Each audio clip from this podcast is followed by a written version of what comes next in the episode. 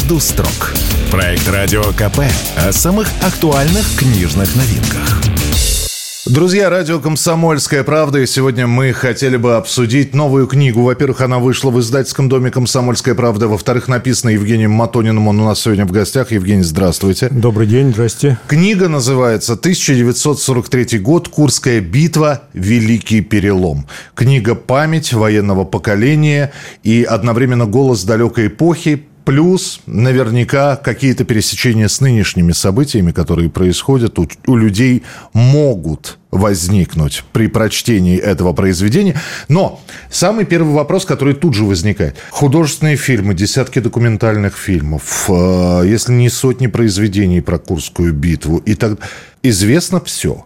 Казалось бы, в чем уникальность, в чем отличие от того, что выпускалось до этого? Ну, я, во-первых, хотел бы сказать, что это четвертая книга уже в этой серии, которая издается вот в «Комсомольской правде». И первая была 22 июня, вторая «Битва за Москву», третья я был автор Константин Семенов о Сталинграде, и вот четвертая – это Курская битва. Если говорить о вашем вопросе, в чем особенность этих книг? Авторы, ну, я, например, да, стараюсь не давать каких-то своих собственных оценок, то есть я пытаюсь создавать картину, как мне кажется, более или менее полную, события, о которых идет речь, глазами и словами или мыслями, если так можно сказать, тех людей, которые имели к ним, к этим событиям отношение. То есть это либо непосредственные участники событий, ну, в данном случае там бойцы и командиры Красной Армии с одной стороны, солдаты вермахта, офицеры с другой стороны, которые участвовали в этом. Это люди, которые разрабатывали эту операцию, это просто граждане, скажем так, Советского Союза, которые вот следили там по газетам, по радиосообщениям о том, что происходит,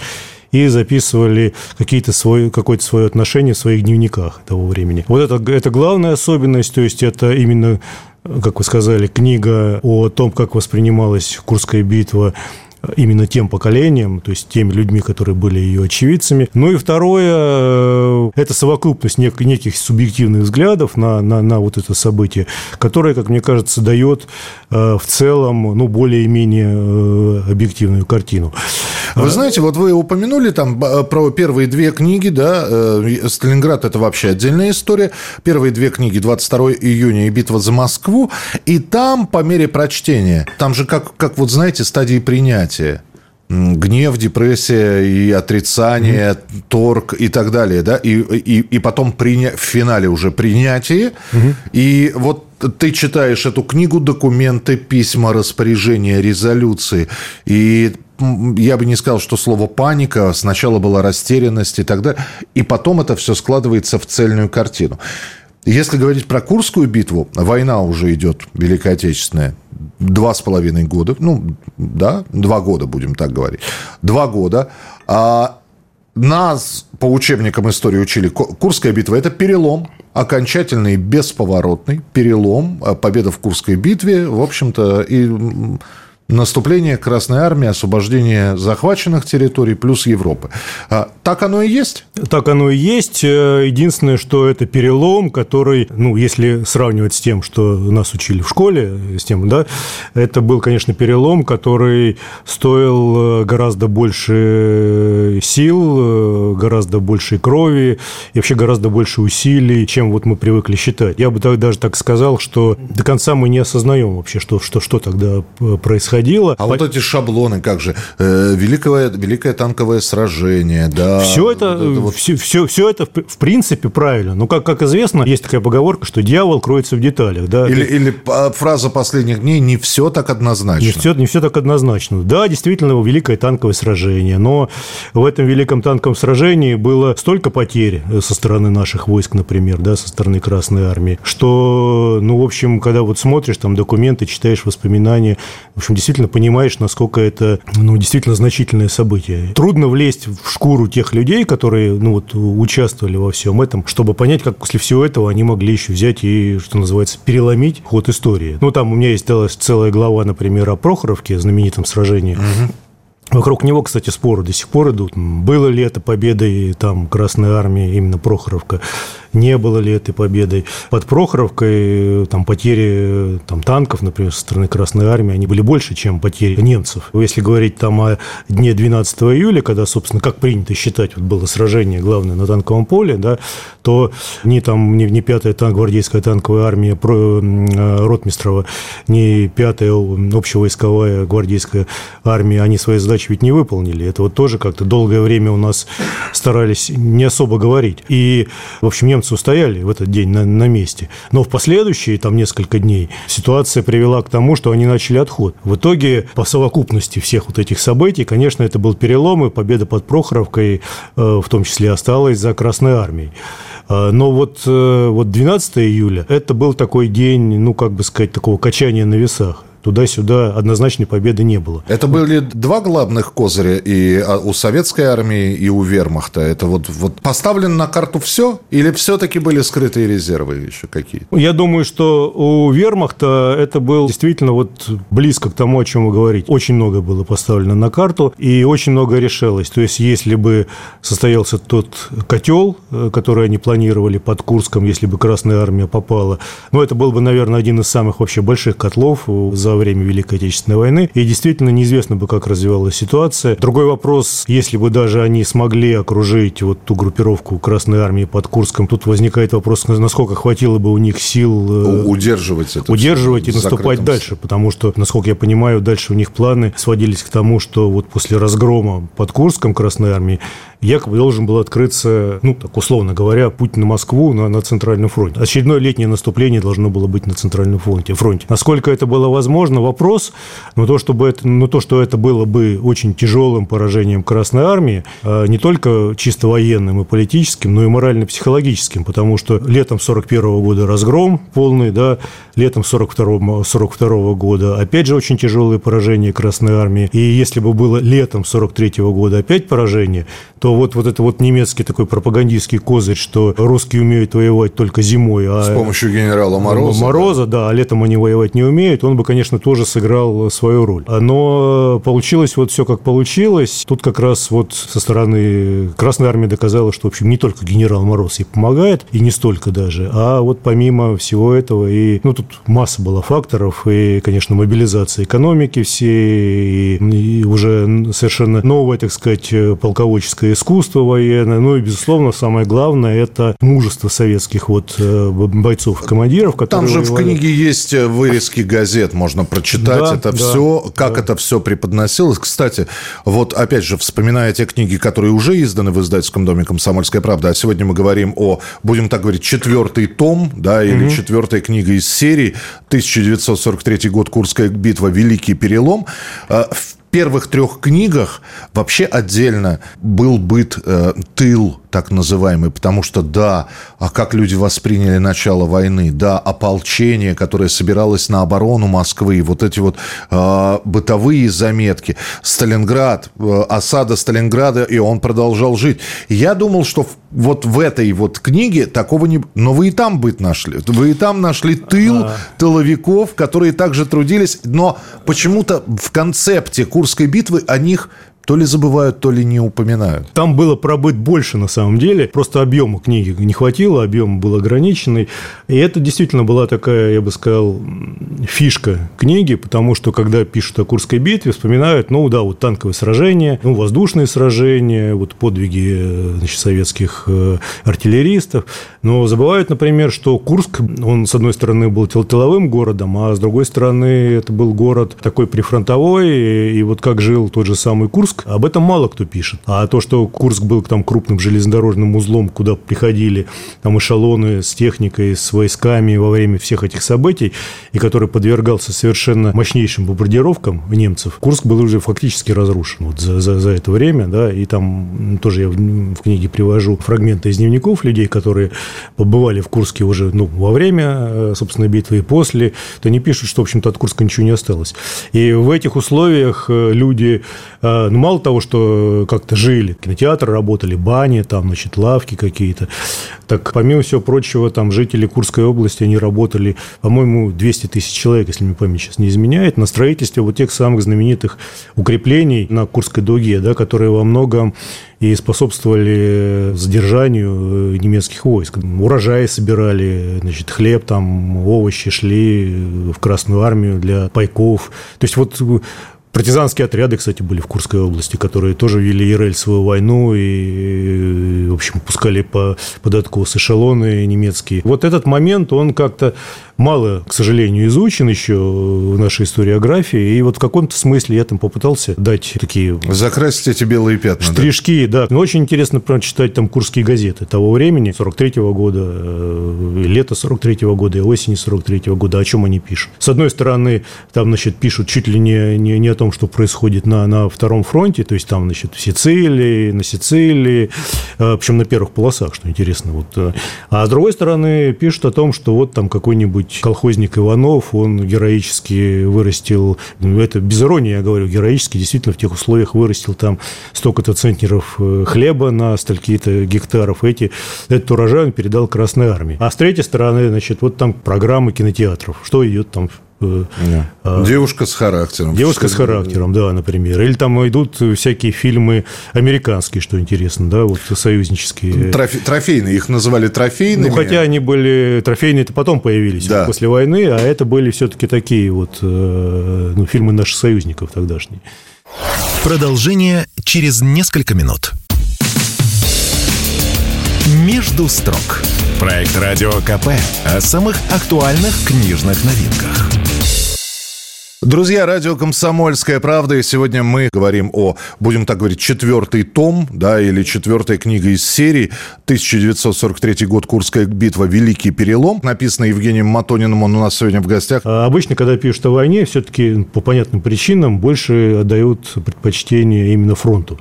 Э, забывая при этом о тыл. Или вот там, например, еще есть у меня глава о салюте. Ну, первый салют, как известно, да, да он был э, связан с, именно с Курской битвой, с освобождением Орла. Там же, там же удивительная история, как искали эти заряды, да, да, да, салютов, да, как, да. где расположить, сколько залпов давать, это же тоже все. Да, и очень интересная реакция людей, которые услышали, что будет салют, причем салют был только в Москве, а там в Ленинграде, в других городах салют слушали по радио. То есть собирались люди, включали радио, и вот действительно салют. И это вот придавало тоже какое-то такое, в общем, вдохновение, я бы даже сказал. Ну, это видно по дневникам, то есть это не, не, мое, не мой домысел, а это вот люди того времени, они сами пишут. Ну, действительно. Как... Работая над этим, приходилось сталкиваться все-таки с грифом секретно, что есть еще документы, которые не подлежат э, разглашению или доступ открыт, пожалуйста, изучайте. Если кто-то хочет свою книгу про Курскую битву написать, в общем, добро пожаловать. Ну, на мой взгляд, э, в целом э, открыто, как мне кажется, я тут не могу быть там, экспертом на 100%, но, как мне кажется, открыто большинство документов. Может быть, закрыты документы по каким-то отдельным а, значит, э, темам и отдельным эпизодам э, этой битвы, э, но, но, но в целом общую картину представить можно, как, как, как мне кажется, именно по документам. Причем, что интересно, что многие документы Э, достаточно откровенные, публиковались и в советские времена тоже. Это видно там в сборниках, которые были. Э, и э, видно, что в таких документах для внутреннего пользования, что называется, да, для служебного пользования, ситуация под Курском вовсе не приукрашивалась. То есть было как бы две реальности. Одна реальность – это вот сводки Совинформбюро, где там читаешь их, и кажется, что не знаю, там за неделю все «Тигры» уже, танки немецкие, уже сожгли, да, ну, а «Пантеры» почти все сожгли. Ну, то есть вот такая, такая больше они пропагандистскую такую роль играли. А читаешь э, документы, там, ну, как бы все более-менее Э, скажем так, более все реально. Хотя ну, тоже, тоже... Немцы же тоже пропагандой занимались, Конечно, эти да. русские листовки, да, листовки Конечно. на русском языке. Вот это псевдогазеты, да, да которые конечно. с нашими заголовками, это правда, но да. совершенно с другими статьями. Там же тоже все да. это было. Вплоть до того, что были у них такие методы очень интересные. Они разбрасывали э, советские деньги – а, с одной стороны, э, ну, вот выглядело как действительно как банкнота, допустим, там 5 червонцев, червонцы тогда были, там, или 6 червонцев, а с другой стороны переворачиваешь, там было вот какие-то, значит, лозунги или какие-то... Сдавайся, короче. Да, или сдавайся, или что вот ваши там армии разгромлены. Ну, это было рассчитано чисто на психологию, что человек поднимет, естественно, ну и прочитает, что там написано. Такой ход такой интересный, любопытный достаточно. А, очень интересно, я вот э, обратил внимание, вы начали с самого начала, с 41 года. И сейчас нас остановились на 43-м. Э, у меня почему-то такая аналогия была, что когда Юрий Озеров начал э, снимать эпопею освобождения, он тоже хотел начинать с 22 июня, ему сказали, нет, mm-hmm. начинаем с великих побед. И он начал с Курской битвы. И дальше эпопея освобождения точка отсчета Курская битва, а дальше уже вот все это пошло вплоть до э, освобождения Берлина. Угу. А сейчас, на данный момент, четыре книги. Великая Отечественная, середина войны. Дальше что? Ну, много событий, о которых можно писать. Э, вообще, как бы, почему возникла вот эта серия? Потому что я предложил сделать... Ну, это у меня любимая тема, это вот именно 22 июня. Канун войны и начало войны. То есть, вот как... Вот там вопросов, конечно, масса. И самое главное, естественно, до сих пор вопрос, над которым все спорят, как и почему, собственно, все это произошло, и как, почему немцы дошли до Москвы в итоге. А, вот. А, а если возвращаться... И потом это как-то вот трансформировалось э, в ту серию, которая называется «Хроники Великой Победы». Причем Э, Великая победа, это не означает, что были только победы. То есть были, естественно, там и э, трагические страницы истории. А дальше, если говорить о том, что дальше, ну, дальше много событий было. Дальше и снятие блокады Ленинграда, и освобождение Европы. Ну, и... давайте далеко не уходить. 43-й год, э, Тегеран – и разговор об открытии второго фронта. Да, и вот дальше говоря. вот эти вот, вот, эти вот да. переговоры, да, да что да, понятно, да. что в войне произошел перелом.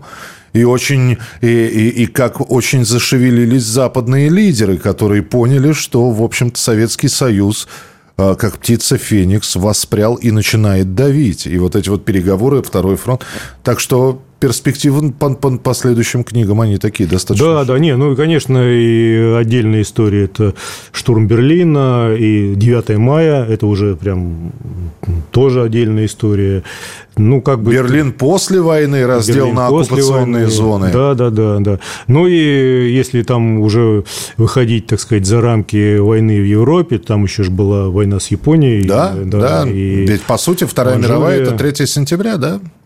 Да, 2 сентября. 2 сентября. Ну, да. там, собственно, что интересно, что День Победы ведь э, был объявлен не только 9 мая в 1945 году, а 2 сентября тоже. Да, ну, это в Америке вот Victory Day так называемый. У нас тоже, нет, приказ Сталина был о том, что вот э, День Победы праздновать, э, День Победы над милитаристской Японией. Милитаристской Японией. То есть он фактически, ну, был равен вот Дню Победы, наверное, 9 мая. Потом как-то от него отказались, вероятно, по политическим причинам, я думаю, чтобы с японцами там как-то отношения э, налаживать, но, тем не менее, был такой тоже факт.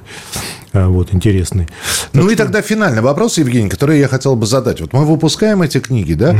и некоторые, а, а они выходят, э, собственно говоря, в одинаковом оформлении. Это вот обложки, это документы, это вот, э, это такая альбомная книга, такой фолиант, надо сказать, с большим, огромным количеством фотографий, что я обожал изучать в детстве. Я мало чего понимал, но вот такие вот именно с картинками, со всеми, с какими-то выписками, документами, мне безумно нравилось. Но а, это будет интересно обывателю человеку, который, ну вот как мы сегодня начали со стереотипов, Курская битва, танковое сражение, перелом, Курская дуга, воздушное сражение, мы победили. Собственно, вот я вам набор тех самых стереотипов, которые нас учили в школе, без каких-либо подробностей, потому что человек может их не помнить. Угу. Вот ему будет интересно это все читать? Мне кажется, вот как раз ему-то и будет интересно, потому что, а, потому что э, для, для человека, ну, скажем так, уже продвинутого, сильно, да, военной истории. Ему немножко интересны уже другие там вещи, более, более детальные, более Он конкретные. уже в мемуары генералов, да. Э, даже генералы, мемуары генералов не интересны. Ему интересно уже смотреть, там, ага, вот там какая-нибудь 372-я стрелковая дивизия, она, значит, пошла туда, а там... По карте свериться, По карте да. сверить, да. Вот это уже такая, такая вот э, профессиональная, наверное, военная Скрупулезная история. работа, да. А это все-таки книги для то, что называется широкого круга читателей, которые интересуются историей. Э, популяризаторские, я бы так даже сказал. Но при этом э, ведь популяри- популяризаторство не значит примитив- примитивизм. Да? Ведь э, каждый раз можно издавать книгу поп- популярную, но вкладывая в нее какие-то новые смыслы и новые, новые факты, что интересно. Вот. Поэтому мне кажется, что вот именно для э, вот такого читателя она прежде всего и рассчитана. Вы знаете, я э, скажу от себя, но вот я в несколько подходов вот к предыдущим произведениям делал. Причем первый подход – это изучение вот так вот. э, Просто я пролистывал книгу, изучал фотографии, вот, изучал, э, не вчитываясь даже в документ, а потом уже вдумчивое в чтение – причем вот со, со всеми этими выписками, сносками. та- И у меня это заняло, но я в течение месяца ее изучал достаточно подробно. Не, не так, что сел и за один вечер прочитал. Нет, это такая история на, на долгую. Поэтому Евгений Матонин, 1940... Я, я просто Да. алаверды, что называется. Да. Вы, кстати, не первый, кто так говорит. Мне несколько человек уже так сказали, что это вот книга, э, ну, я там дарил знакомым книги, да, вот они садились и каждый вечер внимательно э, читали по несколько страниц, рассматривали фотографии. Э, То есть, это книга такая для, для медленного чтения, наверное. Да-да-да, в быструю, нет, вы можете, конечно, но полное удовольствие истинное Да, получите, да, если это читать вдумчиво, не пропуская ничего. Евгений Матонин, 1943 год, Курская битва, Великий перелом был у нас в эфире. Спасибо большое. Спасибо вам. Ждем новых книг. А, Спасибо. э, и Курскую битву, и предыдущие три книги, вот это вот четвертое, в издательском доме «Комсомольская правда» приобретайте. Спасибо. «Между строк». Проект «Радио КП» о самых актуальных книжных новинках.